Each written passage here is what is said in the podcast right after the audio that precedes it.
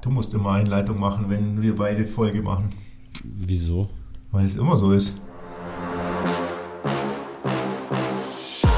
Elevation Podcast. Talk, Infos und Interviews rund um Trails, Running und Berge mit Lukas und Oliver. So, herzlich willkommen zu einer weiteren Folge des Elevation Running Podcasts mit neuem Logo, aber heute dafür trotzdem nicht so durchstrukturiert, aber das darf ja auch mal sein. Heute geht es ein bisschen um, ja, was wir in der letzten Zeit so getrieben haben, würde ich sagen. Dann machen wir einen kurzen Abstecher nach China oder einen großen Abstecher in dem Fall wahrscheinlich eher. Und dann erzähle ich noch mal ein bisschen was über meinen 10 Kilometer Trainingsplan, weil ich mich nämlich jetzt dazu entschieden habe, ein paar Sachen anzupassen, die vielleicht nicht so im Trainingsplan stehen ähm, und auch warum ich das mache. Das hat nämlich einen meiner Meinung nach guten Grund und ist in meinen Augen auch eine gute Idee. Mal gucken, ob sich so umsetzen lässt. Genau, aber jetzt dann erstmal wieder die obligatorische Frage, was geht und was läuft? Ja, hallo, was geht, was läuft? Bei mir geht's wieder soweit gut. Ich war jetzt auch eine längere Zeit ähm, sehr unaktiv. Also ich glaube, das waren die Wochen mit dem wenigsten Sport, die ich dieses ganze Jahr über hatte, aber hat alles seinen Grund. Und seit drei Tagen laufe ich jetzt tatsächlich auch wieder. Also seit ähm, in dem Fall Freitag. Nein, stimmt nicht. Samstag habe ich wieder angefangen. War gestern noch ein bisschen auf dem Berg und habe heute, tada, die erste Einheit vom VO2 Max Trainingsplan gemacht. Also die erste wirkliche Einheit nach dem Einstufungslauf und bin somit jetzt wieder sehr zufrieden, dass es zumindest sportlich wieder losgeht bei mir. Macht es schon Spaß? Hast du schon Bock auf mehr? Oder warst du auf der Bahn? Wo hast du die Intervalle gemacht? Ja, es war ja so, dass ich den Trainingsplan jetzt eigentlich zweimal schon oder dreimal schon um eine Woche nach hinten verschoben habe, weil eigentlich wollte ich ja loslegen oder ging der Plan los von der VO2 Max Class. Und dann war meine China-Reise geschäftlich, da musste ich deswegen eine Woche nach hinten schieben. Dann wollte ich nach der China-Reise montags loslegen. Dann hat es mich aber durch Klimaanlagen und sonstigen ähm, Zeug irgendwie gesundheitlich auch ziemlich belastet und ich konnte die letzte Woche auch wieder nichts machen. Das heißt, ich habe den Plan wieder um eine Woche verschoben und jetzt ging es halt heute dann endlich mal los und die Freude war so mittelmäßig, weil natürlich heute wieder ganz normaler Büroarbeitstag. Die Uhren sind umgestellt, das heißt, aus dem Büro komme ich dann raus, wenn es schon dunkel ist. Und zudem hat es heute hier im schönen Osterburgen, wie der Ort heißt, äh, natürlich dann noch Niesel geregnet. Also es waren perfekte Bedingungen, um danach Intervalle zu machen. Und dann bin ich halt wirklich raus mit Stirnlampe, Regenjacke, ähm, Podcast aufs Ohr und bin halt losgelaufen durch den Ort in einer kleinen Schleife. Dann hoch auf der anderen Seite vom Ort, also der Ort liegt so in so einem Talkessel drin. Ich wohne auf der einen Seite oben, muss dann runterlaufen, laufe auf der anderen Seite hoch. Da ist dann das Gymnasium und da gibt es eben die 400 Meter Bahn. Und da bin ich dann hingejoggt, ähm, paar Runden im Regen und im Dunkeln gedreht mit der Stirnlampe war nicht der Einzige, es war noch jemand da, der mit Stirnlampe auf der Bahn gelaufen ist. Hab da meine paar fünf Sprintintervalle gemacht oder halt 800 Meter Tempointervalle und bin dann wieder heimgejoggt. Und es, ja, es hat eigentlich von dem her Spaß gemacht, wenn man mal unterwegs ist, aber so richtig drauf gefreut habe ich mich jetzt heute ehrlich gesagt auch nicht. Aber ich bin froh, dass es jetzt losgeht und die nächsten Tage ist, ich habe den gemäßigten Plan ähm, die nächsten Trainingstage, die passen jetzt so ganz gut in meinen Alltag rein. Sprich, morgen, wenn ich überhaupt keine Zeit habe, weil ich wieder viel unterwegs bin, ist trainingsfrei. Und am Mittwoch ist Feiertag, da steht wieder ein Training drin. Also es passt gerade im Moment so von der Abfolge ganz gut. Und ich freue mich jetzt echt, dass es losgeht und bin gespannt, wie es läuft. Ja, das ist cool. Also ich kann da nur von mir reden. Ich habe es auch letztens wieder gesagt, da musste ich auch Intervalle laufen auf der Bahn. Das waren die letzten Intervalle, bevor ich krank geworden bin. Ich weiß gar nicht mehr genau, was da ansteht. Ich glaube 600 Meter Intervalle in, boah, waren es 340er Pace. Anschließend 400 Meter, glaube langsam in einem 5-5er. Und das Ganze irgendwie sechsmal. Es war jetzt nicht sonderlich lang. Aber irgendwie hat es überhaupt keinen Spaß gemacht und ich war auch irgendwie der Meinung, dass ich wäre an dem Abend lieber nochmal Zugspitz Ultra Trail gelaufen, heißt das, weil da irgendwie mehr passiert. Also Bahn finde ich wirklich die Hölle. Ja, also mich, mich macht es mental mehr fertig ähm, als körperlich gefühlt. Nö, das finde ich jetzt, also ich laufe wirklich gern auf der Bahn. Ich laufe da manchmal auch wirklich bloß eine Stunde ohne Intervalle im Kreis. Mag ich tatsächlich irgendwie ganz gern. Und gerade richtiges Intervalltraining, also wo wirklich sich Intervalle mit Pausen über einen längeren Zeitraum abwechseln, finde ich eigentlich eher, das geht, finde ich, wahnsinnig schnell vorbei von der Zeit her. Natürlich ist es Bock anstrengend und manchmal sehr unangenehm hinten raus, aber die Zeit vergeht, finde ich, sehr, sehr schnell. Also das kann ich überhaupt nicht, das heißt nachvollziehen schon, aber bei mir fühlt sich das anders an. Also ich gehe gerne auf die Bahn und wie gesagt, der, der, die Intervalle finde ich immer sehr, sehr kurzweilig. Und sie sind halt auch sehr intensiv. Man weiß wirklich, was man getan hat und fühlt sich eigentlich genau deswegen danach gut. Und das habe ich jetzt auch heute gemerkt. Heute waren ja bloß diese 5 mal 100 Meter oder 5 mal 20 Sekunden, wie auch immer, in, keine Ahnung, drei Paar 30er Pace bei mir. Also das ist so nicht Vollsprint, aber halt so 800 Meter Renntempo ungefähr, laut Trainingsplan. Das ist ja jetzt wirklich nicht lange Intervalle. Ähm, aber auch die, die Zeit davor und dazwischen sagt mir mein Trainingsplan, soll ich irgendwie so um eine 5er Pace laufen. Und es ist tatsächlich, weil ich das letzte Jahr komplett nur rumgeeiert bin, für mich inzwischen auch schon irgendwie gefühlt flotter. Also ich bin sonst immer so 5,20, 5,30, das war immer so mein übliches Lauftempo. Und jetzt muss ich eigentlich, wenn ich Zone 2 laufe, immer so um eine 5er Pace laufen. Also allein das fühlt sich für mich schon zurzeit wie eine leichte Steigerung an. Und darum habe ich dann danach auch das Gefühl, dass es mich tatsächlich auch fordert und voranbringt.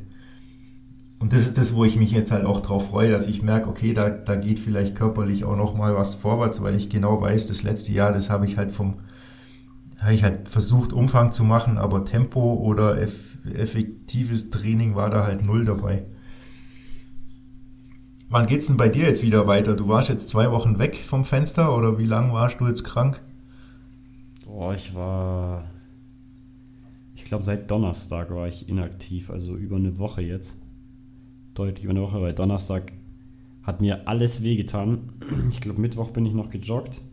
Und das war, glaube ich, mein langsamster Lauf überhaupt. Also da bin ich, was bin ich da gelaufen? 6, 10 oder so, also halt fast Rückwärtsgang gefühlt. Und also für mich fast Rückwärtsgang. Das soll jetzt hier niemanden irgendwie degradieren. Aber für mich ist es halt extrem langsam im Vergleich auch zu, wie ich mich dabei gefühlt habe. Also ich habe mich wirklich, also es hat wirklich keinen Spaß gemacht. Es hat alles wehgetan. Ich muss tatsächlich teilweise irgendwie Gehpausen einlegen und bin Füssen hinten den Wertstoffhof hochgejoggt. Da wird es mal ein Stückchen steil. Das kann man nicht wirklich gescheit durchjoggen. Erst recht nicht in Zone 2. Und da war ich so froh, dass ich gehen konnte. Und ja, da habe ich mir dann schon gedacht, hm, ist nicht so gut. Habe dann gesagt, okay, am nächsten Tag mache ich Pause, weil ich es eben auch im Alltag gemerkt habe, speziell beim Treppenberg absteigen, dass mir wirklich meine Beine wehgetan haben und das hat auch nicht aufgehört, weil eben die Zeit zwischen Intervall und dem nächsten Intervall war irgendwie zu kurz. Also ich hatte quasi, wenn ich den Intervall gelaufen bin, natürlich Beine kaputt. Danach war ein Tag Dauerlauf oder vielleicht auch zwei. Dann wurde es gerade besser und darauf sind dann direkt wieder Intervalle gefolgt. Also es war sehr, sehr unangenehm. Deswegen habe ich gesagt, okay, ähm, bevor ich mir irgendwas kaputt mache, mache ich einen Tag Pause. Und ja, dann hat es Freitag angefangen in der Früh mit Migräne, also richtig ordentlich. Da hat es mich richtig zerbröselt leider. Und dann habe ich halt irgendwelche Tabletten genommen und habe gesagt, okay, mit den Tabletten, das ist halt ungesund. Also Laufen ist ja oder generell so äh, Ausdauersport und Leistungssport geht ja, glaube ich, sehr auf die auf den Körper. Und wenn du halt dann noch irgendwie den Körper zusätzlich mit irgendwelchen Schmerzmitteln bombardierst, dann ist es natürlich doppelt schlecht. Und speziell bei dem ist halt so, dass ich dann wirklich, also das macht mich wirklich müde und so die, die Beine schwer, da fühle ich mich dann so, als hätte ich schon irgendwie harte Intervalle am Berg gemacht, mhm. aber eigentlich ist gar nichts davon gewesen. Ja, und dann habe ich abends gemerkt, okay, Hals kratzt, habe schon gesagt, oh, das ist nicht gut, das kennt man ja vielleicht manchmal beim Schlucken, hat man so ein Gefühl, dass da irgendwie ist, was ist. Als ob da irgendwas hängt, was nicht runter will, aber es, ja. Und dann am nächsten Tag habe ich gemerkt, okay, Halsschmerzen. habe ich gesagt, okay, lasse ich's. Sonntag war dann nur ein kleiner Spaziergang und Montag ging es dann gar nicht mehr. Ja. Und dann war ich eben die ganze Woche krank und ich werde wahrscheinlich jetzt auch noch, also heute bin ich immer noch nicht 100% gesund. Ich habe immer noch relativ viel Husten und bin noch nicht ganz fit. Das heißt, ich werde auf jeden Fall mal aussetzen noch. Ich gucke, dass ich Mittwoch vielleicht mal eine kleine Wanderung irgendwie reinbekomme. Und je nachdem, wie das dann läuft und wie sich mein Puls da verhält, fange ich, denke ich, Donnerstag wieder an. Jo, das ist der Plan. Nicht schön, aber ja, wir haben ja deswegen auch letzte Woche unsere Podcast-Folge, die gemeinsame Aufnahme ausgesetzt und jetzt auf die Woche verschoben, weil es dir ja nicht gut ging. Und haben dann auch natürlich deswegen unsere Challenge leider nochmal schieben müssen. Wir haben es ja schon wegen meiner China-Reise vor zwei Wochen geschoben, das haben wir ja angekündigt. Und dann haben wir eben am Montag, als ich dich dann angeschrieben habe, wie es ausschaut mit Podcast-Aufnahme und du gesagt hast, ja, wird nichts, haben wir gesagt, okay, Challenge müssen wir auch nochmal schieben. Das heißt, die Lauf-Challenge besteht uns beiden noch bevor.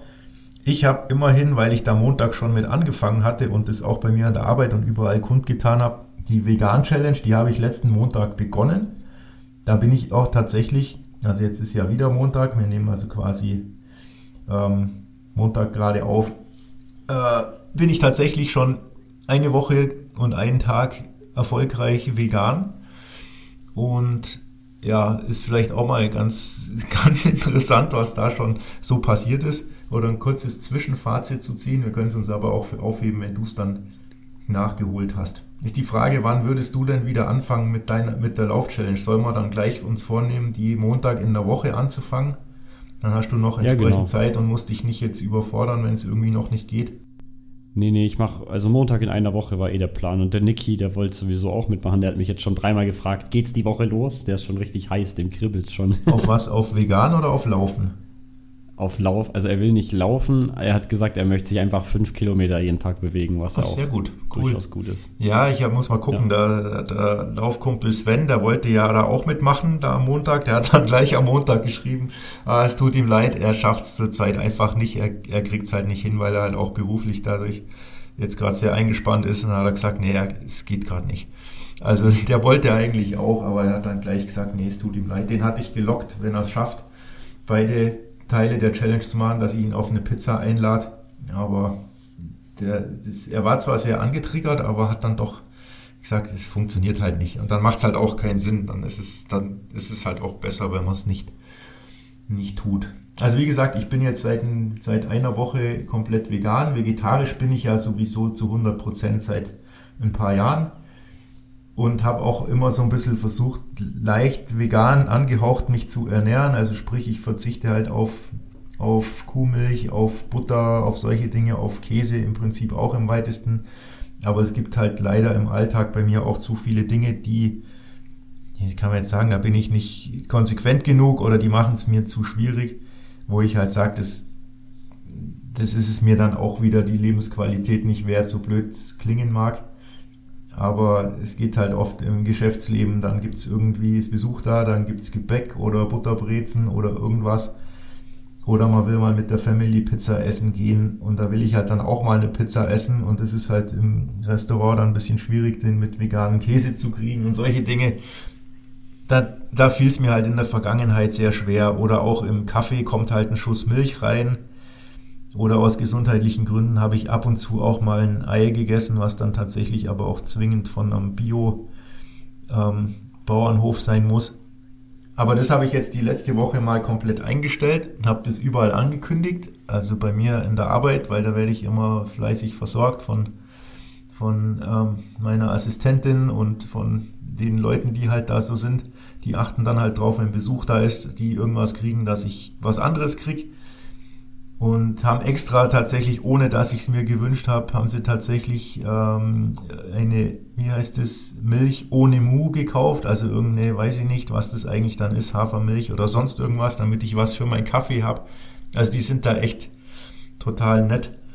Und auch zu Hause, die, die Margit hat sich auch darauf eingestellt, hat dann das Essen vegan geplant oder wir hatten ein bisschen was, hat sie vorgeplant und den Rest haben wir dann gemeinsam gemacht. Also da werde ich zum Glück an allen Enden und Ecken soweit unterstützt und da, da machen dann die Leute, die es irgendwo betrifft, halt soweit es sein muss, auch mit.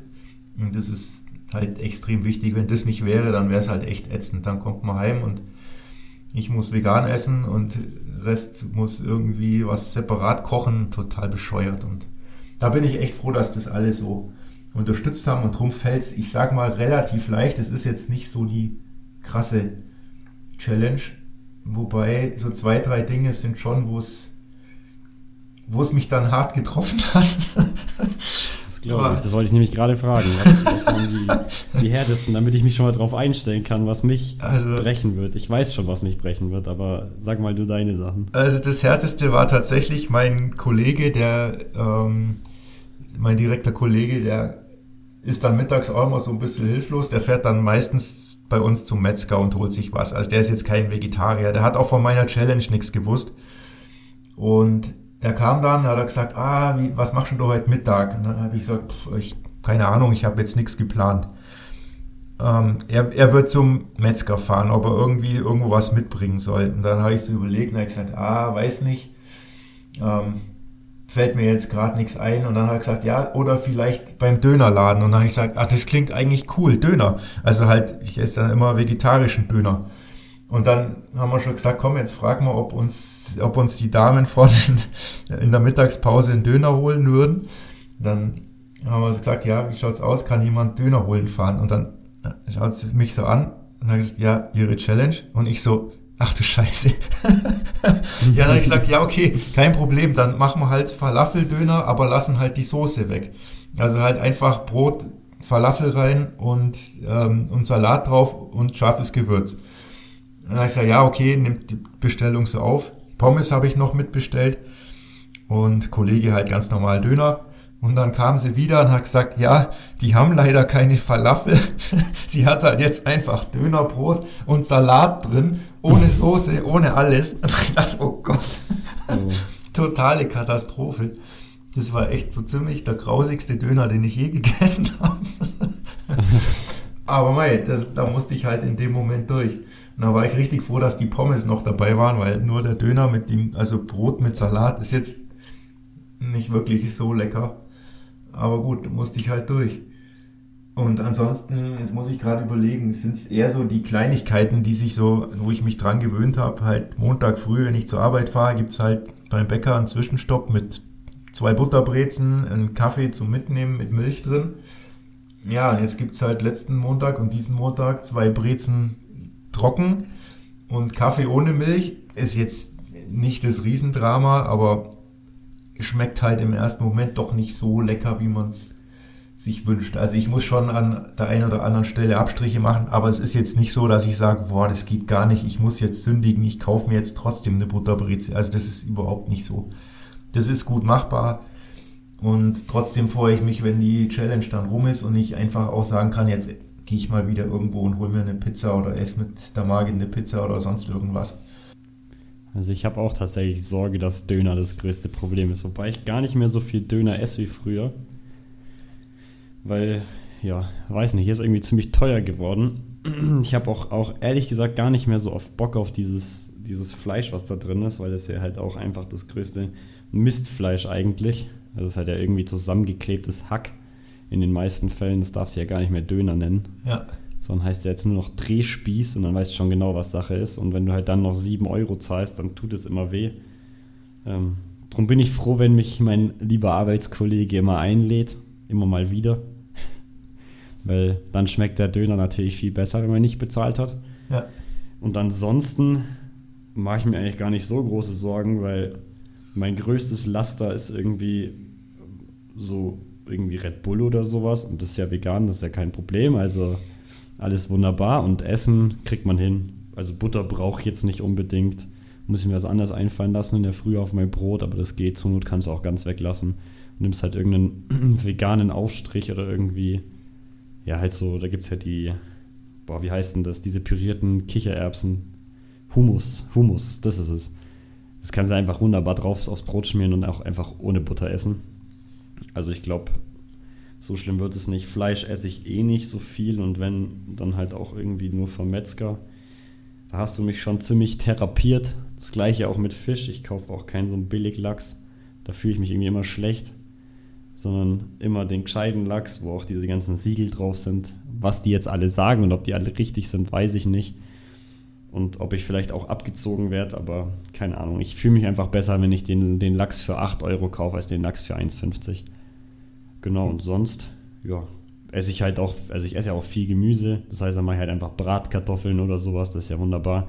Und ich glaube, was mir auch viel fehlen wird, weil daran habe ich mich jetzt irgendwie auch schon lange dran gewöhnt, ist mein, mein Proteinshake abends. Da habe ich so einen, so einen richtigen Assi-Messbecher, also so ein 1,5 Liter Plastik-Messbecher.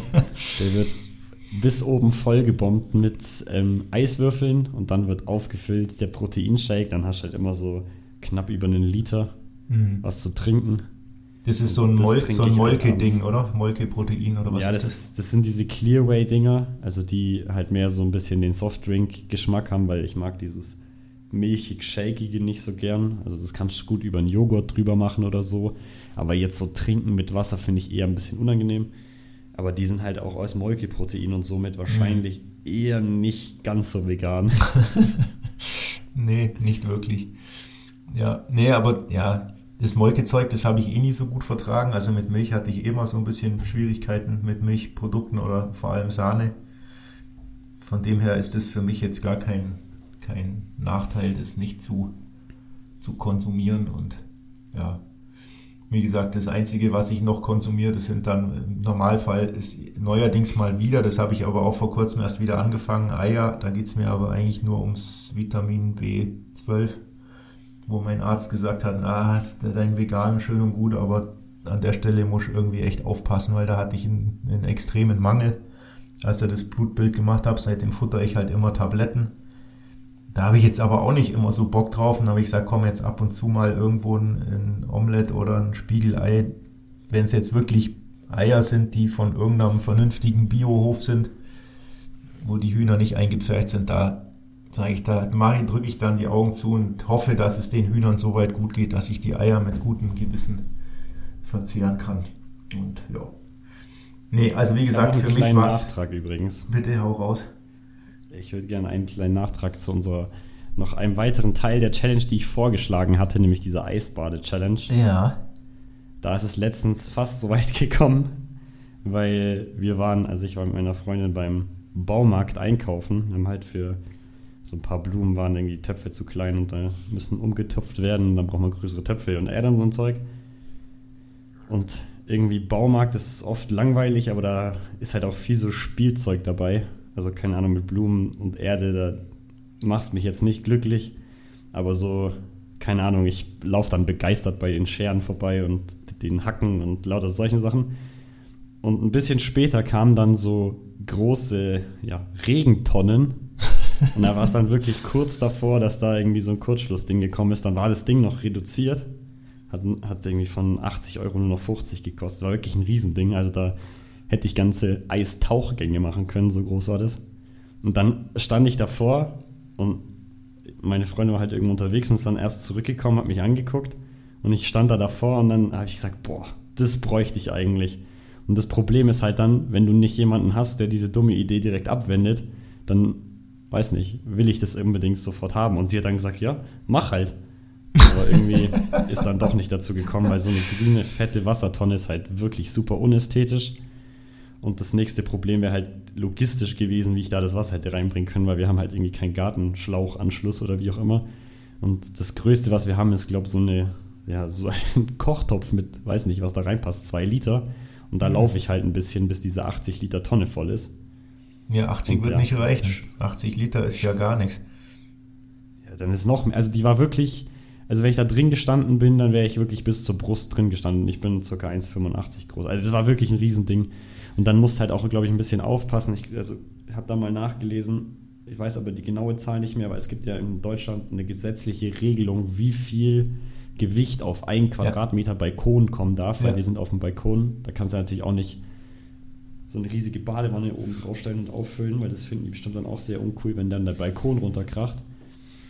Ja, auf jeden Fall, die Logistik hat mich davon abgehalten, erstmal das Wasser da reinzubekommen, weil das wäre wirklich nicht, nicht sinnvoll machbar gewesen. Und dann wäre halt das Problem gewesen, was ist, wenn das Wasser dann irgendwann assi ist? Wo tue ich denn das hin? Ich kann das ja nicht einfach so eine riesen Tonne auf dem Balkon umkippen. Da freuen die sich drunter. Und bis, also 80, 90 Kilo in, ins Bad, in die Wanne tragen, das schaffe ich halt auch nicht. das ist halt das Problem gewesen.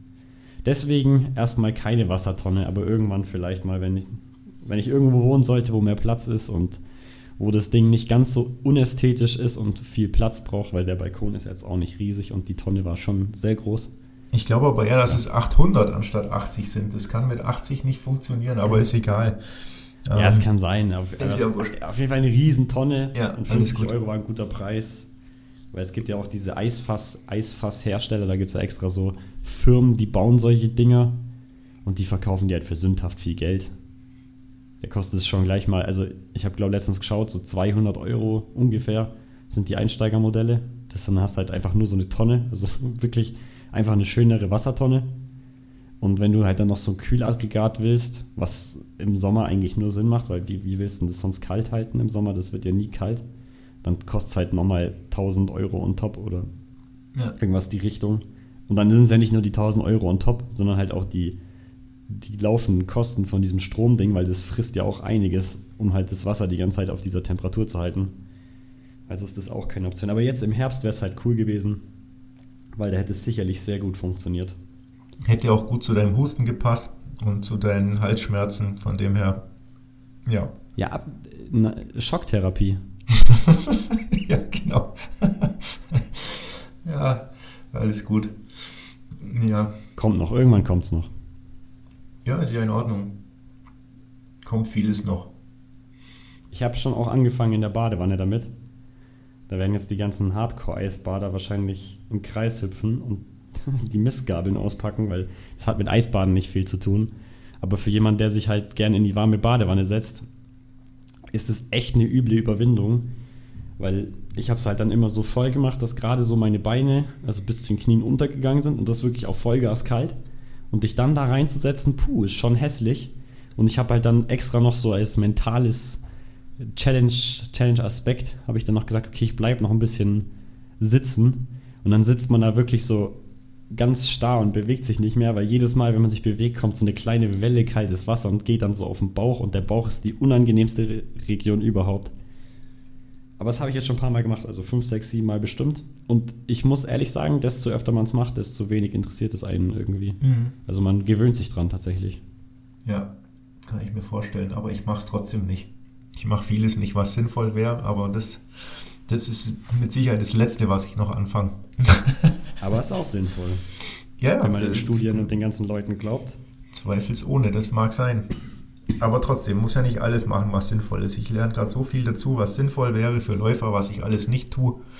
Und trotzdem geht es irgendwie voran. Also, von dem her, nein, Eisbaden scheidet aus. Und du musst jetzt erstmal noch, oder wir müssen erstmal die Challenges noch ähm, beginnen und zu Ende bringen. Und ja, passt. Soweit.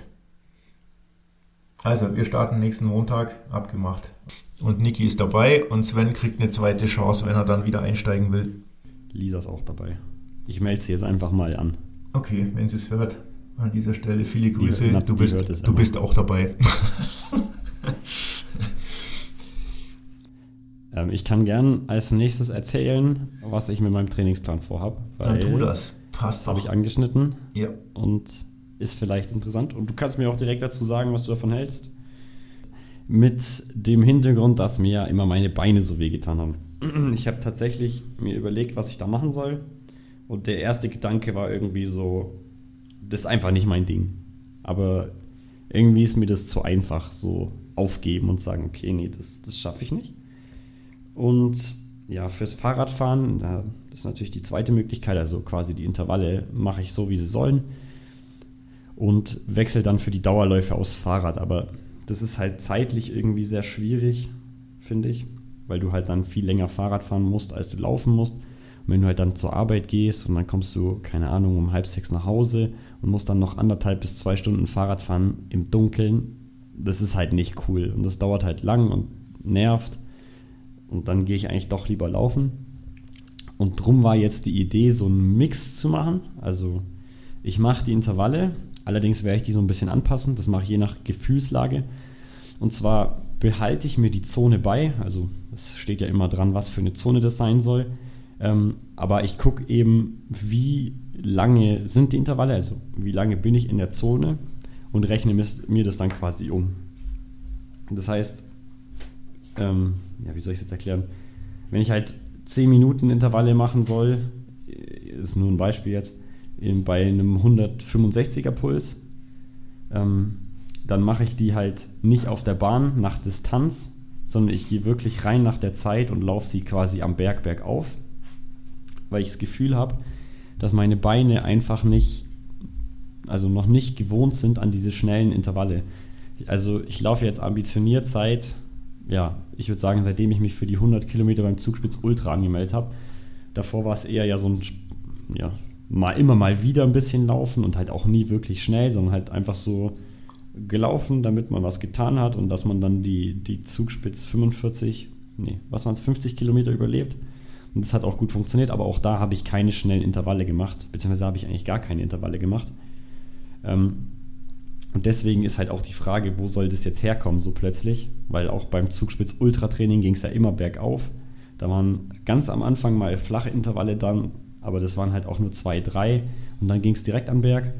Und deswegen werde ich eben jetzt versuchen zu wechseln zwischen flachen Intervallen und am Berg und werde eben die am Berg quasi in der gleichen Zone laufen und auch die gleiche Zeit, aber halt einfach nicht auf der Bahn, weil dadurch nehme ich halt deutlich Belastung aus den Beinen raus. Also es geht dann viel weniger auf die ganzen Gelenke und allen, weil du halt viel weniger ja, schnell laufen musst als wenn du bergauf düst. Ich weiß nicht, habe ich das verständlich ausgedrückt? Ich habe es verstanden. Es macht Sinn und ich glaube, das ist auch genau die Idee hinter dem Plan, den ich eigentlich mache, dem VO2 Max Plan, der prinzipiell ja das gleiche macht, also er erhöht deine Sauerstoffaufnahmefähigkeit, also du kannst einfach mehr Sauerstoff verarbeiten und hast somit mehr Leistung zur Verfügung, mal ganz einfach ausgedrückt. Und das ist eigentlich das, was ich mache. Und mein Ding ist halt eben nur auf dieses VO2 Max bezogen, also rein die Leistung. Und du hast den 10 Kilometer Plan, der ist halt auf Geschwindigkeit ausgelegt. Da brauchst du auch die Leistung dafür, um die hohe Geschwindigkeit hinzukriegen. Aber zeitgleich brauchst du halt auch die, ja, die Laufökonomie, nennen wir es mal so, die Laufbewegung, die schnelle. Und deswegen sind es bei dir halt, so interpretiere ich das zumindest, alles Intervalle im Flachen und auf der Bahn, damit du halt einfach die Geschwindigkeit lernst zu laufen, damit dein Körper das hinkriegt. Ich vermute mal, so wie du machst, der VO2 Max Zugewinn wird exakt gleich sein, egal ob du flach trainierst oder in Bergen. Also das Konzept von meinem Plan, den ich habe. Da ist, der mischt es eben durch, der macht mal flach und der macht auch Bergintervalle von Anfang an.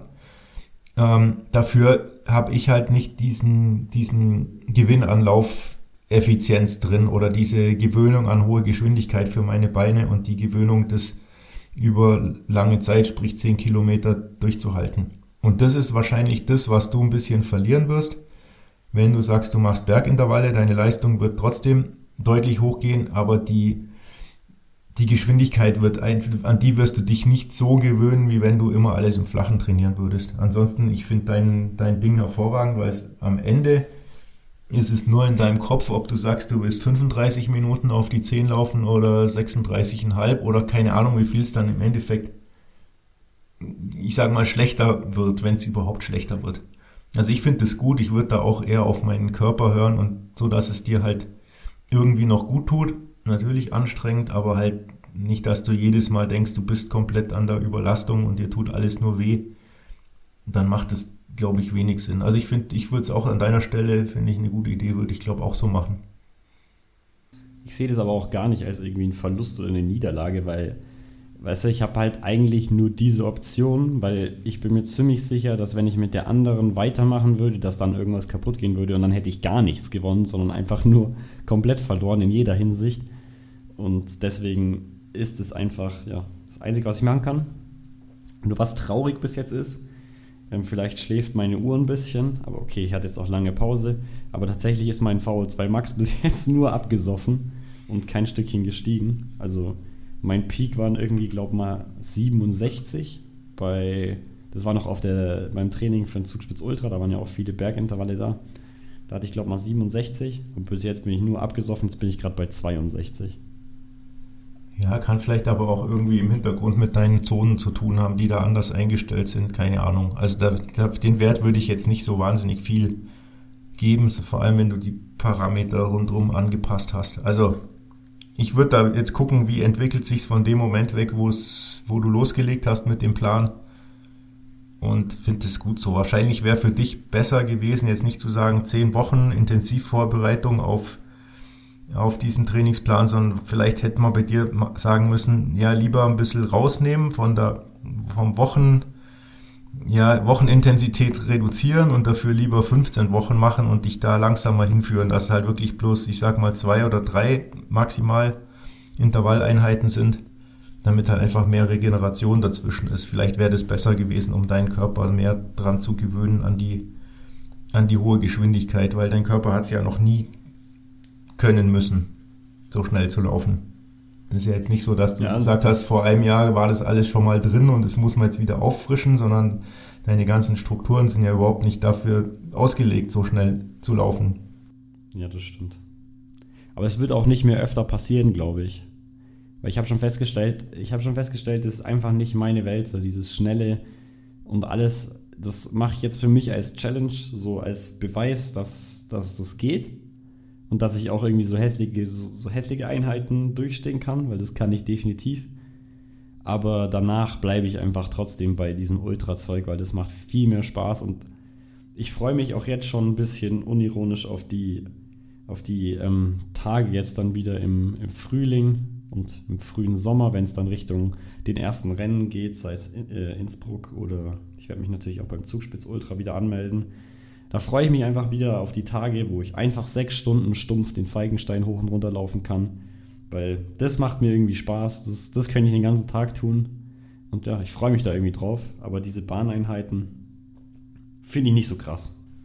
Übrigens zum Thema Wettkämpfe, wenn wir gerade dabei sind, ich habe jetzt immer erzählt, ich habe keine Pläne für nächstes Jahr, keine so wirklichen, immer nur so ein bisschen was im Hinterkopf. Und ich habe ja dann tatsächlich mal äh, ein bisschen rumgefragt zum Lavaredo Ultra Trail, wie der so ist vom technischen Anspruch her. Und habe mich dann überzeugen lassen, dass ich den wohl laufen könnte, rein vom, vom technischen, vom Höhenangstthema her.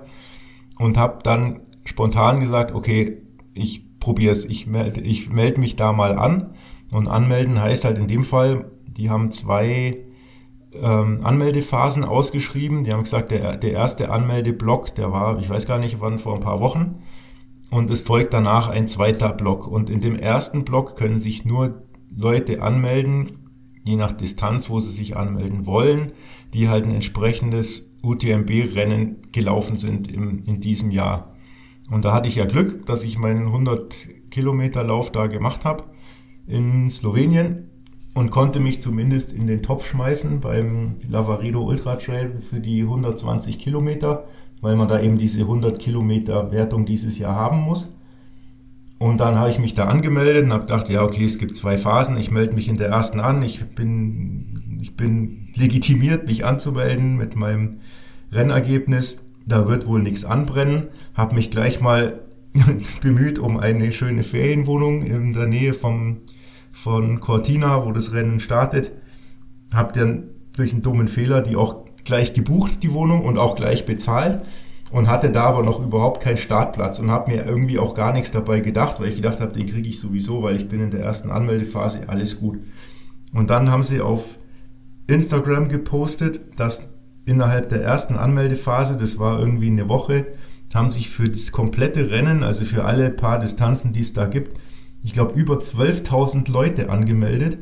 Und allein bei dem 100 Kilometer Ding haben sich, ich glaube, die haben 800 Startplätze und da haben sich über 2000 oder irgendwie zweieinhalbtausend Leute vorangemeldet und ich dachte, ach du Scheiße, ich habe gedacht, ich habe den Startplatz sicher, habe schon gebucht für die Wohnung und jetzt kriege ich nicht mal den Zuschlag da draus. Und da habe ich schon gedacht, oh super, dann kann ich halt eine Woche einfach so Urlaub in Dolomiten machen. Und dann kam tatsächlich vor kurzem die Zusage, dass ich ein Losglück hatte und einen Startplatz beim Lavaredo Ultra Trail habe. Also bin ich jetzt natürlich schon irgendwie auch happy. Natürlich wie immer ein bisschen verunsichert, ob das auch wirklich was für mich ist, weil ich nicht so genau weiß, was auf mich zukommt. Und, aber immerhin, ich habe zumindest wieder ein, ein Ziel und einen Plan fürs nächste Jahr im Sommer und ja, dementsprechend ist es jetzt gut, dass mein VO2 Max Training losgeht und dass das Ganze ein bisschen so langsam wieder Struktur annimmt. Jetzt brauche ich halt noch. Sind noch Plätze frei. Also, wie funktioniert das mit der Anmeldung? Mehrere Phasen heißt, ich könnte mich jetzt auch noch versuchen anzumelden, oder? Es gibt, ja genau, also die lustigerweise oder lustig, traurig, wie auch immer, die zwei Kollegen von Two Peaks Endurance vom, vom na, Trailrunning-Geschwätz-Podcast, den höre ich ja auch immer an, die hatten auch beide gesagt, dass sie mitlaufen wollen. Der, der Lars hat noch so nett gesagt, ja, er wollte eigentlich die sich auch für die 120 Kilometer gerne anmelden, kann aber nicht, weil er dieses Jahr kein 100 Kilometer UTMB-Rennen gelaufen ist. Da hat er sich noch ein bisschen geärgert, hat sich dann irgendwie für die 80 in den Topf geschmissen. Und die haben jetzt beide in der letzten oder vorletzten Folge berichtet, dass sie kein Losglück hatten. Also die sind beide nicht dabei. Und der Lars hat dann noch gesagt, ja, er schmeißt sich halt in der zweiten Runde nochmal mit in den Topf, weil die ersten, die ausgelost werden, die haben halt dann, weiß ich nicht, ein, zwei Wochen Zeit und müssen dann es überweisen. Dadurch, dass, und wenn sie dann überwiesen haben, ist eigentlich klar, dass sie den Startplatz wollen, aber da werden halt einige dann auch noch abspringen. Und die dadurch frei werdenden Plätze, da kann man sich jetzt noch im Prinzip drauf bewerfen in der, äh, bewerten in der zweiten Anmeldephase. Aber da muss man halt auch wieder viel Glück haben. Wahrscheinlich melden sich da auch wieder genauso viele Leute oder dieselben wieder an. Ich weiß es nicht. Aber ich habe ja Anmeldeverbot, weil ich bin ja als Supporter dabei. Supporter und Videograf. Dann werden wir das filmerisch begleiten. Das überlasse das cool. ich dir. Ich freue mich, wenn du mitkommst. Die Einladung steht. Und ähm, natürlich tut Support gut an jeder Ecke, logischerweise. Ich habe auch schon eine identifiziert. Ich habe dann, ich habe schon mehrere Videos angeguckt und alle waren immer harmlos. Jetzt habe ich, nachdem ich den Platz hatte, wieder eins angeguckt und da war eine Stelle drin, da dachte ach du Scheiße, da bin ich vielleicht nicht sicher, ob ich, ob ich da lang laufen kann. Das muss ich dir mal irgendwann zeigen. Also ich muss nächstes Jahr tatsächlich wieder alle Dinge auspacken von Mentaltraining. Ich muss sehr viel Downhill wieder trainieren, dass meine Oberschenkel das aushalten. Und ich muss unbedingt ähm, technisches, abschüssiges Gelände trainieren, wo ich halt, wo meine Höhenangst ein bisschen reduziert wird. Also ich werde dann wahrscheinlich öfter auf den Ackenstein müssen und vielleicht auch mal wirklich gezwungen mit irgendwem von der anderen Seite runter oder hochlaufen auf den Ackenstein. Also Dinge, die ich bisher einfach noch nicht gemacht habe, wo ich bisher immer gescheitert bin. Ich muss da, ich glaube, eine kleine Stufe vorankommen, sonst habe ich Angst, dass ich da deswegen scheitere, wenn ich es aus anderen Gründen schaffen könnte vielleicht. Ähm, Vorbereitungslauf habe ich mir noch nichts überlegt. Da muss ich auch noch irgendwie mir was einfallen lassen. Und dann ist halt die Frage, was im Jahresverlauf sonst noch so interessant wäre, weil der Lauf ist, glaube ich, Ende Juni auch. Und ist halt die Frage, ob man im Spätsommer oder Herbst nochmal irgendwas macht. Und da bin ich immer noch so ein bisschen hin und her gerissen, ob ich nochmal überhaupt so was Langes mir antun will oder mal was anderes mache, irgend so ein Backyard Ultra Ding oder tatsächlich den Mauerweglauf in Berlin oder oder oder ich weiß es noch nicht. Also auf jeden Fall das Hauptziel, das Hauptrennen, das ist jetzt fixiert. Ich habe mir fällt gerade ein, ich habe ich kann da eh nicht, weil ich laufe ja, ich glaube zwei Wochen davor ist Zugspitz Ultra. Ja, war kurz davor oder danach, da haben wir ja schon mal geredet. Das, das heißt, da ist ein No Way. Zugspitz Ultra ist ja nur schon ja, wie soll ich sagen, das hast du ja schon abgehakt. Jetzt schneller geht immer. Top 10 möchte ich gern. nee, also ich nehme dich auch gern als, als Supporter mit. Das ist, das passt gut. Ja, ich, ich mache Support und je nach Drohnengesetzeslage machen wir dann ein cooles Video draus. Gut. Finde ich. Wenn können du auch bereit bist, mit Kamera probieren. rumzuspringen. Können wir probieren, wir werden sehen. Ich habe ja genug Zeit bei dem Lauf. Ich habe auf jeden Fall meinen Plan für nächstes Jahr wahrscheinlich auch fertig, voll. Weiß nicht, ob da noch was passieren wird. Also das heißt Innsbruck, Zugspitze und? Ja, wir sind ja dann auf Bornholm. Ja. In einmal, August, einmal genau. Ja, das muss, glaube ich, gemacht werden. Ich weiß noch nicht, wie das logistisch klappen wird, weil es doch ziemlich weit, habe ich festgestellt. Aber ich glaube, ich, also mir geht es primär ums Getränk. Ich glaube, das wird schwierig, das zu organisieren. Aber schau mal auf äh, Bornholm. Es gibt auf Bornholm auch einen Ultralauf tatsächlich. Musst du mal okay, gucken. Bornholm ist ziemlich flach. Also, ja, ja, aber es gibt, da, es gibt da mal. offiziellen Ultralauf. Den muss mal gucken. Den gibt's und der ist auch gar okay, nicht so ohne. Schätz mal bitte, wie lang ist es einmal außenrum? Also einmal Kilometer bitte und einmal Höhenmeter. Hm, dreimal Pi. Ich würde sagen, außenrum 125 Kilometer ungefähr und Höhenmeter 650. Ja, ist, aber ist, ist erstaunlich nah dran. Ähm, es sind 119 Kilometer und 1200 Höhenmeter. Wow, crazy. Naja, also ich, ja. Bornholm, das weiß jetzt auch nicht jeder. Bornholm ist eine kleine Insel, die gehört zu Dänemark und erreicht man normalerweise mit der Fähre ab Brügen, also ab ganz oben, rechts oben in Deutschland. Kann man mit der Fähre, ich weiß nicht, drei Stunden, keine Ahnung, irgendwie sowas, fährt man da rüber. Die Insel liegt näher an Deutschland als an Dänemark, aber gehört eben zu Dänemark und ist so ein kleines, schnuckliges Ding und eigentlich total schön und nicht so mega überlaufen. Und nachdem ich da in langer, langer Vergangenheit auch schon war und noch so ein bisschen in Erinnerung habe, wie, so, wie groß die Insel war, weil wir mussten immer von der Fähre dann quasi einmal quer durchfahren und da hatte ich das so in Erinnerung, dass es um die 40 Kilometer vielleicht sind oder 30, 40, irgendwie sowas. Und dann ergibt sich eigentlich, weil die Insel relativ kreisrund ist, dann ergibt sich irgendwie der Umfang mehr oder weniger. Plus die Hügel habe ich jetzt nicht so im Blick. Ich weiß nur an einer Stelle, da war es, da ging so eine ganz extrem lange Treppe irgendwie von oben runter bis ans Meer. Aber dass es wirklich 1000 Höhenmeter oder mehr in Summe gibt, hätte ich jetzt nicht erwartet. Also ich hätte gedacht, es ist in Summe ein bisschen flacher. Wobei es schon relativ wenig ist für eben die Distanz. Also das. Ja, genau. Oder so wie von unserem Holländer, der im Podcast war bei uns, vom Jürgen, der hat der ist ja auch einen 100 Kilometer Lauf gelaufen, die holländische Meisterschaft quasi. Also halt mitgelaufen als Hobbyläufer. Und ich meine, bei dem Lauf hat er dann 100 Kilometer und ich glaube, ich weiß es nicht, es waren glaube 120 Höhenmeter oder so auf 100 Kilometer. Das muss man erstmal hinkriegen, so eine flache Strecke irgendwo zu finden. Also das, es geht auch flacher als auf Bornholm. Tatsächlich.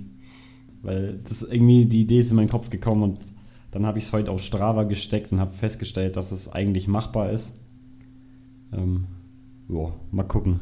Muss nur auch hier meine Geschwister zum Supporten bringen. Aber das, ja, werden, die aber das werden die doch mit Sicherheit machen. Also das ist doch jetzt kein Problem, dass man da mal, keine Ahnung, 12, 15, wie viele Stunden auch immer, ist jetzt ja wurscht, mal irgendwie dabei ist. Ein paar Stunden autark laufen kann man auch. Und dann macht man halt alle, weiß ich nicht, 30, 40 Kilometer ist halt mal wieder eine kleine Base. Also das lässt sich, glaube ganz gut managen. Aber ist eine gute Idee. Und tatsächlich habe ich noch was gesteckt. Aber das wird wahrscheinlich dann nichts mehr. Oder vielleicht doch, doch. Aber das wäre eine coole Idee. Aber eigentlich darf ich es gar nicht verraten, weil sonst kommt mir jemand kommt mir jemand zuvor. Ich habe mal geguckt, habe noch nichts dazu gefunden. Was richtig cool wäre, ist einmal um den Bodensee zu laufen. Aber das ist halt nochmal ein Stückchen weiter. Also das hat bei Strava, glaube die Route, die ich gesteckt habe, ca. 170 Kilometer. Und das ist dann schon nochmal ein anderes Ding. Ähm, nach unserer letzten Folge über den Lechweg kam natürlich der eine oder andere Kommentar zurück, wo es geheißen hat, ja, in, an einem Tag wäre doch mal was. Das habe ich ja auch schon lange irgendwie im Hinterkopf und habe ich schon oft mal drüber nachgedacht. Habe es bisher nie gemacht. Das wäre auch noch mal was, was mich irgendwie reizen würde. Und ansonsten wirklich auch so ein Backyard Ultra oder irgendwie so ein, da gibt's noch mehr so komische Dinger, so 24 Stunden Läufe und so ein Zeug. Fände ich schon auch mal irgendwie witzig wo es, wo man einfach so, so weit wie man kann laufen kann, weil es, glaube ich, auch nochmal vom Kopf her was anderes ist, als zu sagen, okay, jetzt sind's noch, keine Ahnung, 20 Kilometer, das geht jetzt schon irgendwie. Die Frage ist halt, wenn man an der Stelle ist bei so einem Lauf, der über eine gewisse Zeit geht, wo man noch weiterlaufen könnte, ob man dann an dem Moment sagt, nee, jetzt höre ich halt auf, weil jetzt, es gibt ja nicht das Ziel. Weil irgendwann sagt man, jetzt ist Schluss, bloß wann, wann ist dieser Punkt? Das finde ich halt auch interessant. Das könnte man tatsächlich auch mal probieren, aber da müsste man, glaube ich, da würde mir wieder gut tun, wenn ich das nicht alleine machen müsste, sondern wenn da irgendwie noch der ein oder andere Bekannte dabei wäre, wo man sich so ein bisschen pushen kann. Also so entweder Backyard Ultramäßig oder irgendwie so ein anderes Ding, wo man halt immer wieder im Kreis läuft. Da gab es jetzt letztens irgendwie, ich weiß nicht, wo der Lauf ist, Trail Dorado heißt das Ding. Das ist auch so eine Runde mit ein paar Kilometer, die man halt einfach in glaube, 24 Stunden so oft laufen kann und will, wie man, wie man eben mag. Und der halt am weitesten gekommen ist in der Zeit, der hat am Ende gewonnen. Und wenn man zwischendrin mal fünf Stunden Pause macht, ist es auch egal. Und wenn man nach drei Stunden aufhört, auch. Und wenn man nach sieben Stunden wieder einsteigt, ist auch gut. Das finde ich auch mal interessant. Wäre mal spannend. Ich habe da tatsächlich aber noch was. Das ist vielleicht jetzt für dich interessant oder vielleicht für den einen oder anderen Hörer. Ich weiß nicht, kannst du dich noch an den Nils Busse erinnern? Der hat bei mir Ja. unter den Videos ja immer wieder kommentiert und auch ein Video zum Zugspitz Ultra gemacht. Ja, hallo Nils. Ich weiß nicht, ob er es anschaut. Er hat zumindest mal geschrieben, dass Podcast interessant klingt. Aber an der Stelle möchte ich mal ein bisschen noch Werbung machen, weil er hat nämlich selber ähm, einen Spendenlauf organisiert, beziehungsweise ist gerade dabei.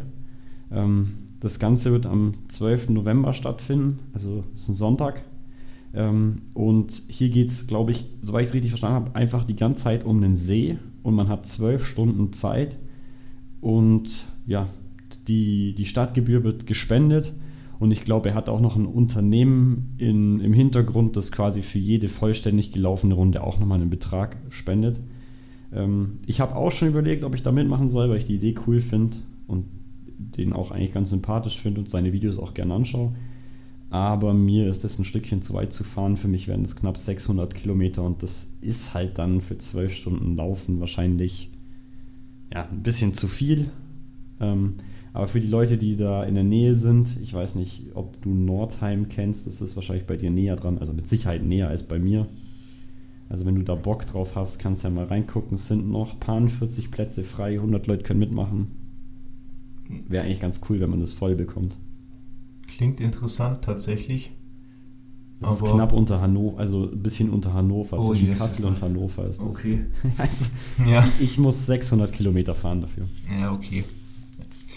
Müsste. Ja, ist für mich auch immer ein bisschen blöd am Wochenende, weil ich ja eh Wochenende wenig Zeit habe und am Wochenende immer heimfahre und dann am Wochenende nicht heimfahren wegen so einem Lauf ist auch schwierig. Aber ja, so irgendwie sowas in der Art finde ich halt cool. Das würde mir auch gefallen. Ja, dann müssen wir halt das bei uns mal organisieren. Dann suchen wir uns was Cooles raus und laufen da im Kreis. Aber dann auch gern was mit ein paar Höhenmeter. Ja, das sehen wir ja dann. Das machen wir, wenn unsere Community groß genug ist, dann, dann machen wir so einen Community, Charity, irgendwas Lauf und laden alle ein und alle anderen, die sonst noch Lust haben, auch. Im Moment sind wir noch zu unbedeutend. Da erreichen wir noch zu wenig 24 Leute. Stunden Falkenstein. Oder 24 Stunden auf der Tatanbahn. Nee, nee, nee, nee, nee, nee, das hat aber keine Höhenmeter. Wir brauchen Höhenmeter. Wir sind in Ah. den Bergen. Das müssen wir Mhm. nutzen. Da finden wir schon irgendwas. Ja, aber jetzt sind wir schon relativ weit und du hast immer noch nicht von deinem China-Experience erzählt. Ja gut, mal machen, wir das, dann machen wir das ein bisschen kürzer. Ähm, ist jetzt auch nicht so spektakulär unbedingt aus läuferischer Sicht, sondern es war ja meine, ich war das erste Mal beruflich überhaupt in, in China unterwegs und der Zeitplan von der Reise her war extrem durchgetaktet, weil halt nur im Prinzip eine Woche Zeit war. Also sprich Sonntag in Deutschland in Flieger, das heißt landen, Ortszeit in China, in Peking am Montag in der Früh irgendwann. Oder nee, tatsächlich eher gegen, ich glaube gegen Mittag. Und dann Weiterreise mit dem Flieger nach Nanjing. Das ist die Stadt, wo ich eigentlich äh, die erste Zeit der Reise hin sollte, wo unsere, unsere Tochterfirma ist. Ähm, und dann war eben der Nachmittag, sage ich mal, ab der Ankunft im Hotel zur freien Verfügung und da war schon geplant, dass ich da laufen gehe, weil in Nanjing, das ähm, sagt man auch so ein bisschen die, die grüne Stadt. Also es ist eine Riesenstadt, die hat schla schlappe 15 Millionen Einwohner. Also Berlin hat keine Ahnung, jetzt blamier ich mich gleich, hat vielleicht zwei Millionen oder irgendwie sowas, ich weiß es nicht genau.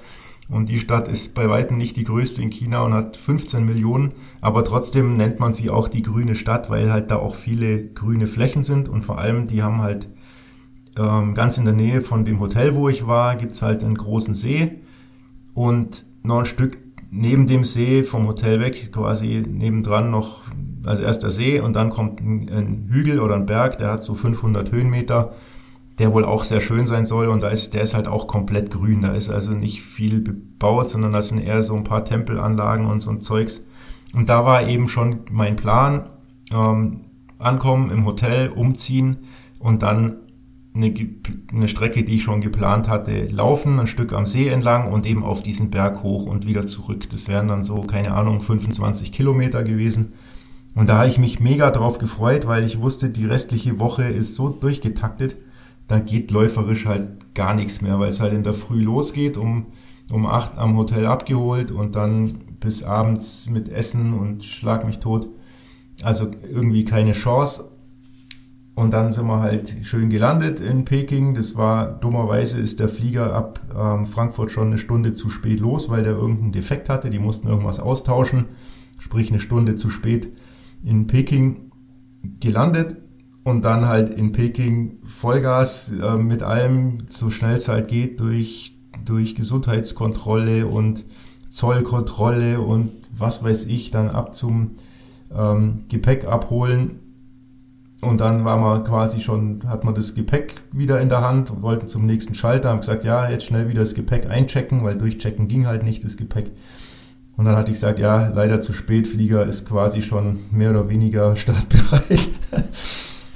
Hieß dann, wir müssen komplett raus wieder, also aus dem quasi aus dem kompletten Flughafenbereich raus und wieder wie wenn man neu in den Flughafen reingeht, alles von vorne, sprich wieder neues Ticket besorgen für den nächsten Flug, ähm, wieder Sicherheitskontrolle, wieder Gepäck abgeben. Also sprich, hat alles viel länger gedauert und mein ähm, mein Lauf ist quasi ins Wasser gefallen.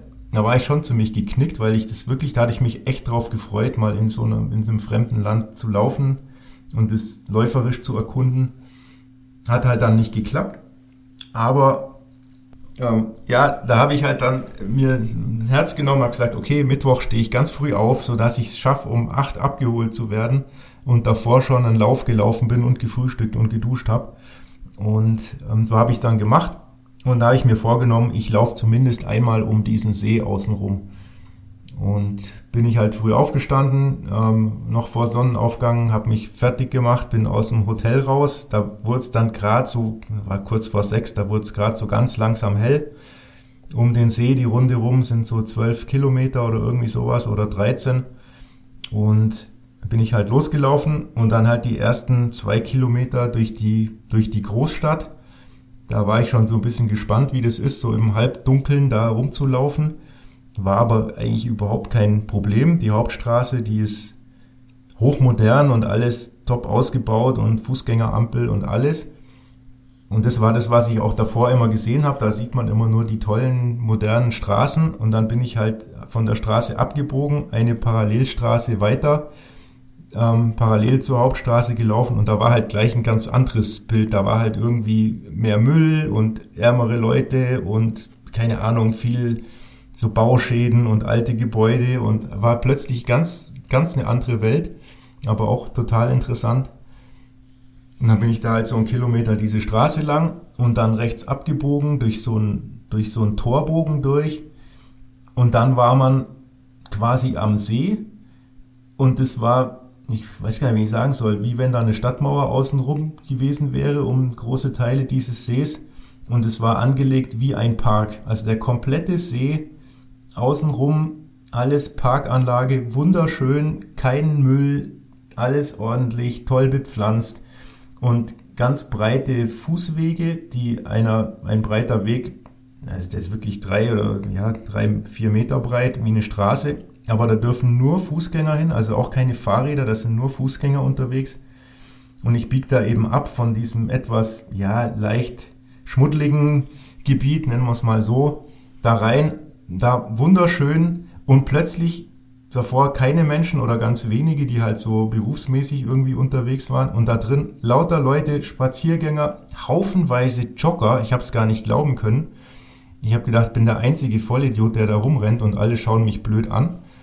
Aber da waren ganz viele, die da gejoggt sind und ganz viele sind gewalkt und haben Musik dabei gehört. Ähm, war echt total irre. Ich war so geflasht von diesem, von diesem Ambiente da.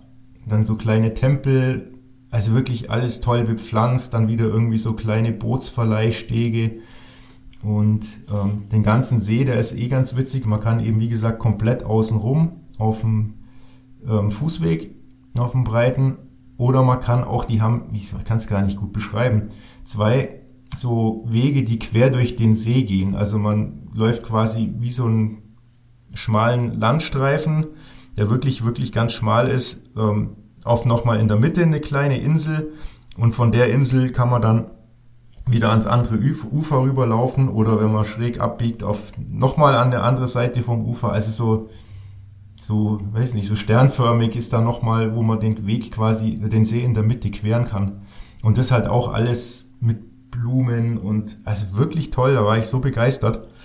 Und dann bin ich da halt außen rumgelaufen und dann in den Sonnenaufgang reingelaufen, hab dann vom vom anderen Ufer des Sees aus auf die Skyline geguckt, da fiel dann die Sonne quasi auf die Skyline drauf und die, diese Riesenhäuser haben dann, die Glasfronten haben dann so reflektiert. Also war richtig, war richtig gut. Es hat richtig Spaß gemacht. Es war mild. Es waren in der Früh schon, ja, 20 Grad und ein bisschen drüber.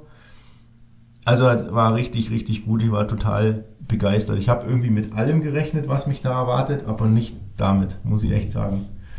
Und ich habe noch nie irgendwo so viel Läufer gesehen, wenn nicht ein Wettkampf oder irgendein Event ist.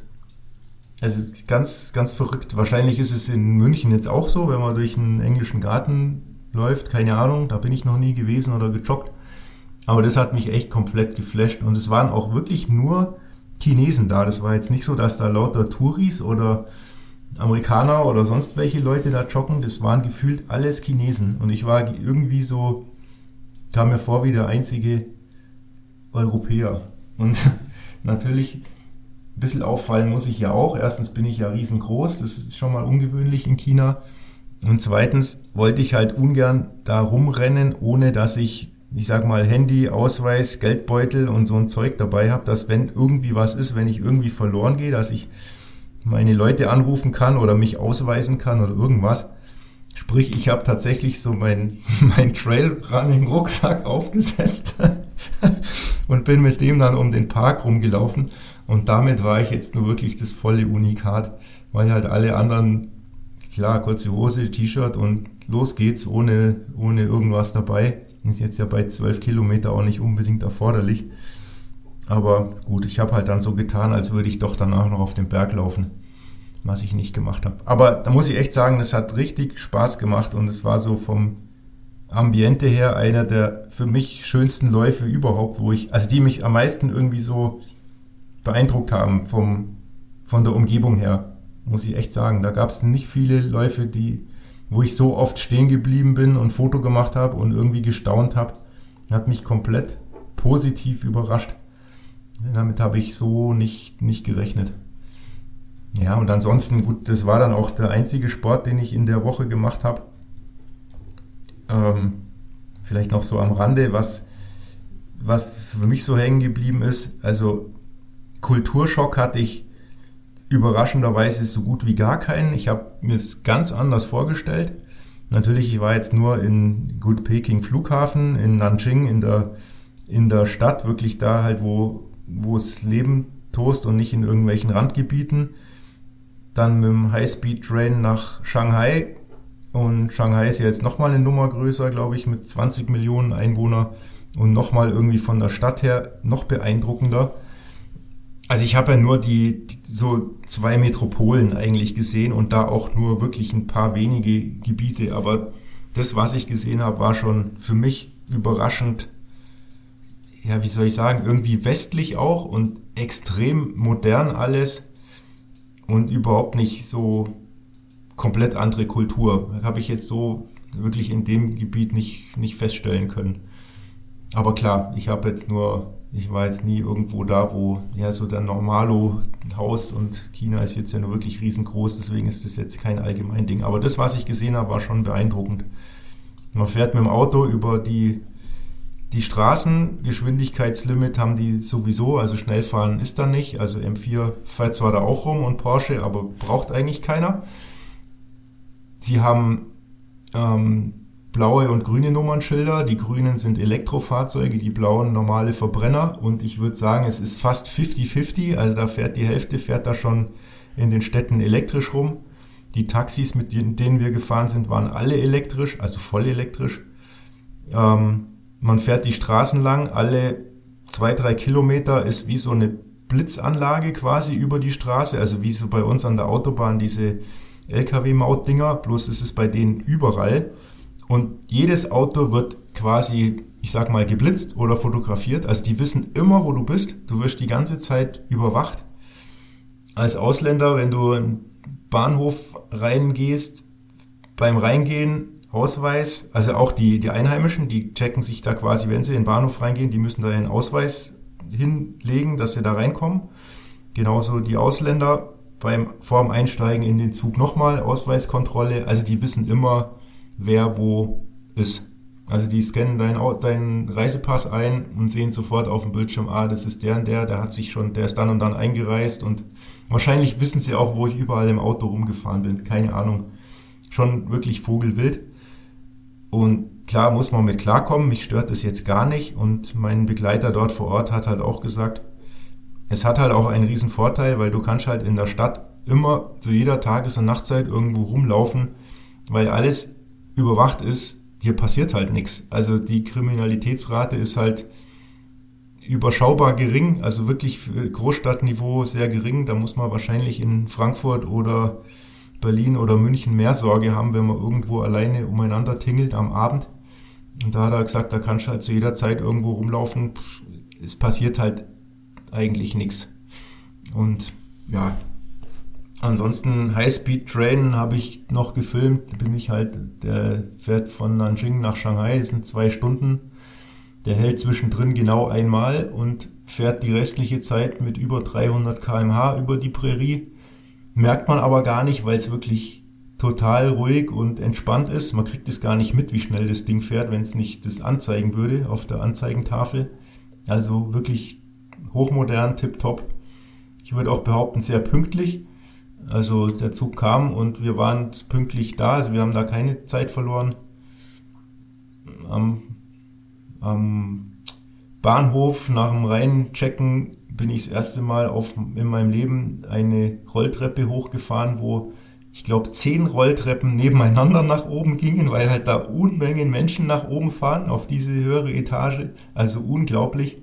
Es ist halt bei denen alles Faktor 10 oder 20, weil die so viele Menschen haben in dem Land und in den Städten, die halt irgendwie verfrachtet werden müssen und irgendwo hin müssen.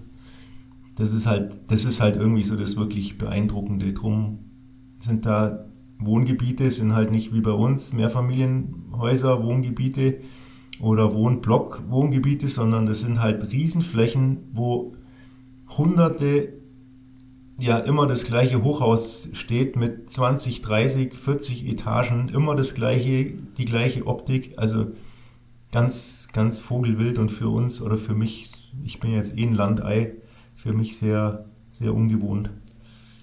Ja, und dann halt noch in Shanghai war halt so das Highlight dann im Prinzip da am Fluss abends stehen und die beleuchtete Skyline anzuschauen. Das ist halt so das Highlight, wo ganz, ganz viele sich das anschauen. Das ist so das, das kennen wahrscheinlich die meisten, die sich damit mal befasst haben. Und ich vermute, jeder, der in Shanghai war und eine Reise gemacht hat, hat sich das angeguckt. Und an einem Tag sind wir halt, da hat man noch kurz Zeit ähm, auf das dritthöchste Gebäude der Welt gefahren mit dem Aufzug hoch. Ähm, da ist man dann auf 550 Meter über dem normalen Erdboden sozusagen und guckt halt von oben runter. Und obwohl da tausende Hochhäuser stehen, die echt von unten riesig wirken wie, und riesige Skylines, dann ist man da oben und meint, man schaut irgendwie aus dem Flugzeug runter, weil alles so winzig ist und die höchsten anderen Hochhäuser irgendwie so klein wirken. Also war schon richtig, richtig cool.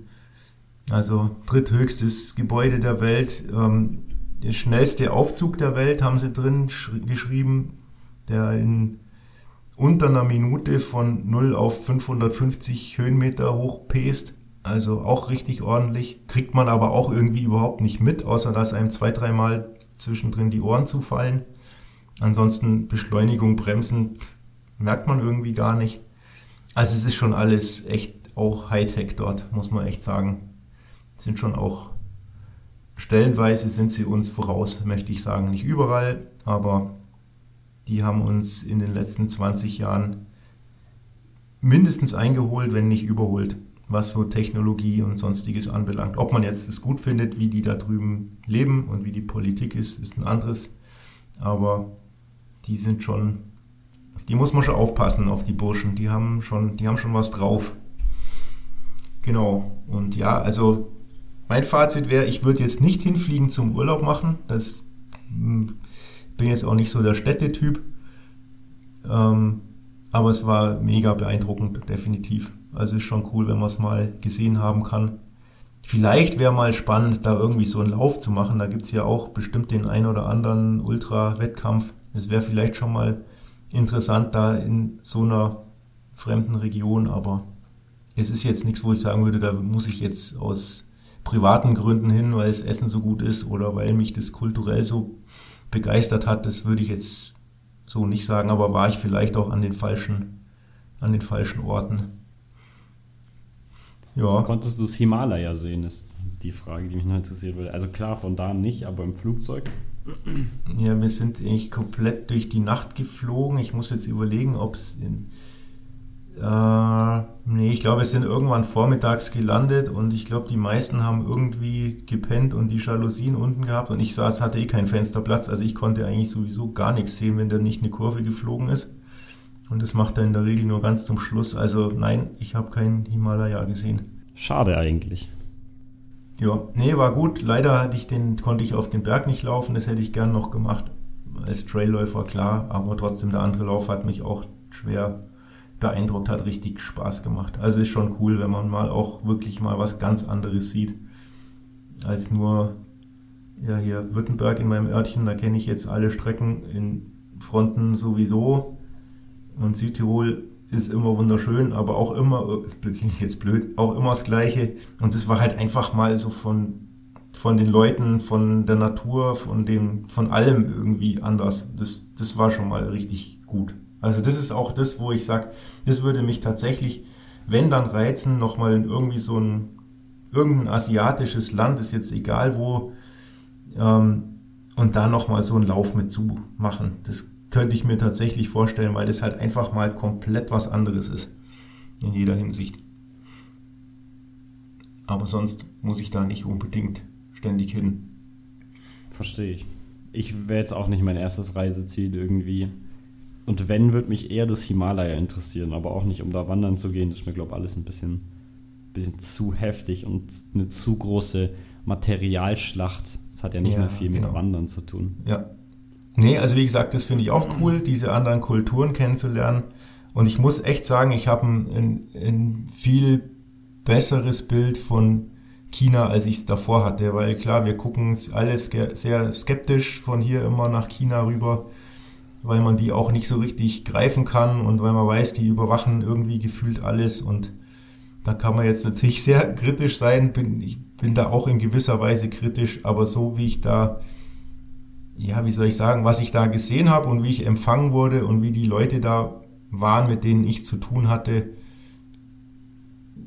Ja, ich habe auch Gespräche geführt mit, äh, mit einer Regierungsbehörde, die halt sich mit mir unterhalten wollten, weil wir da einen Standort in China haben und die haben halt auch berichtet, haben, die haben Werbung gemacht, dass man logischerweise, dass man in China doch als ausländische Firma sehr willkommen ist und dass man ähm, da investieren soll und dass sie supporten und was weiß ich und alles tun.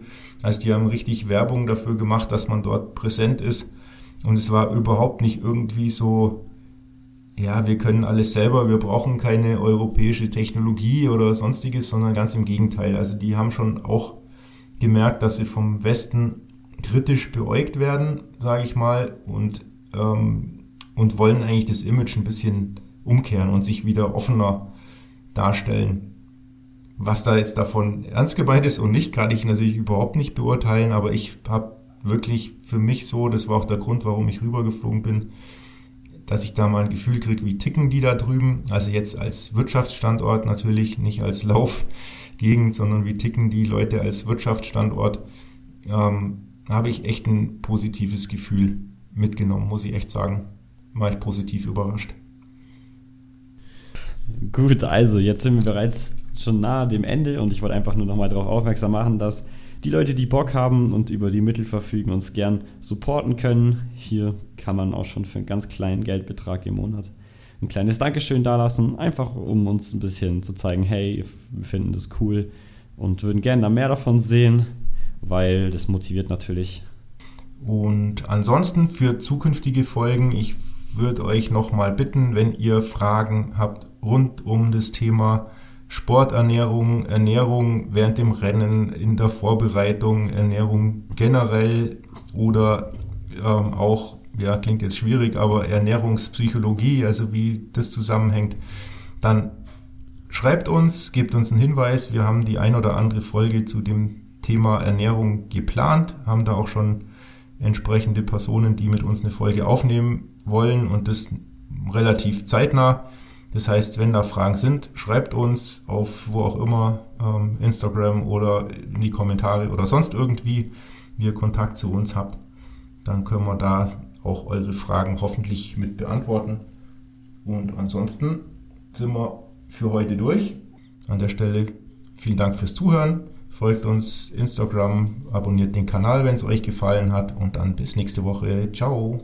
Dann von meiner Seite auch noch auf Wiedersehen und einen schönen Tag, Abend, Arbeiten, Laufen, was auch immer.